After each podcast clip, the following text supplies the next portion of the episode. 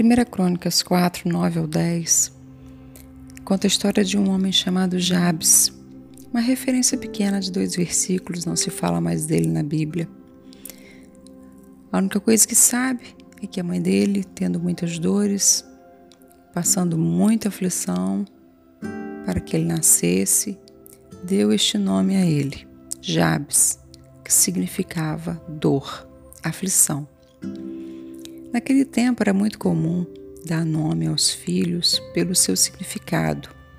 Geralmente, o significado era algo que você desejava para o filho, era algo que naquele momento você queria passar de alguma forma como legado para aquela criança. E aquele nome não era um nome muito bom, um nome que falava de dor, de aflição. E esse texto de 1 Crônicas 4 versículo 9 e 10, fala que Jabes um dia orou ao Senhor, pedindo a Deus que ampliasse suas terras, que abençoasse sua vida, que desse a ele proteção para que ele não tivesse dor e nem aflição. E que Deus ouviu a sua oração. Essa pequena história nos traz um ensinamento muito grande, porque ela nos mostra que Deus é muito presente e que Deus se importa com pedidos que aparentemente são pequenos aos olhos humanos. Aquilo que trazia angústia para o coração de Jabes, aquilo que de alguma forma entristecia e trazia uma certa maldição para ele, foi mudado por Deus pela oração.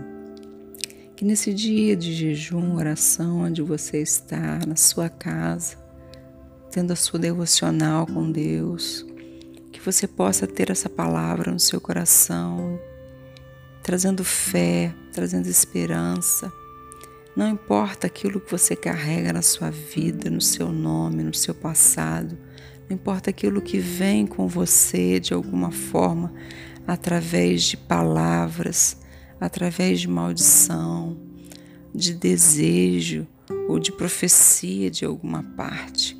Sabe que o Senhor ele pode mudar a sua história, ele muda quadros, ele pode transformar situações, ele pode mudar maldição em bênção e ele pode fazer com que você testemunhe muitas vitórias a partir de um ato seu, a oração.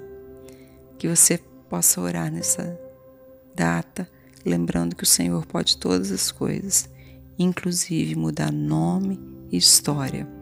Que o Senhor abençoe sua vida.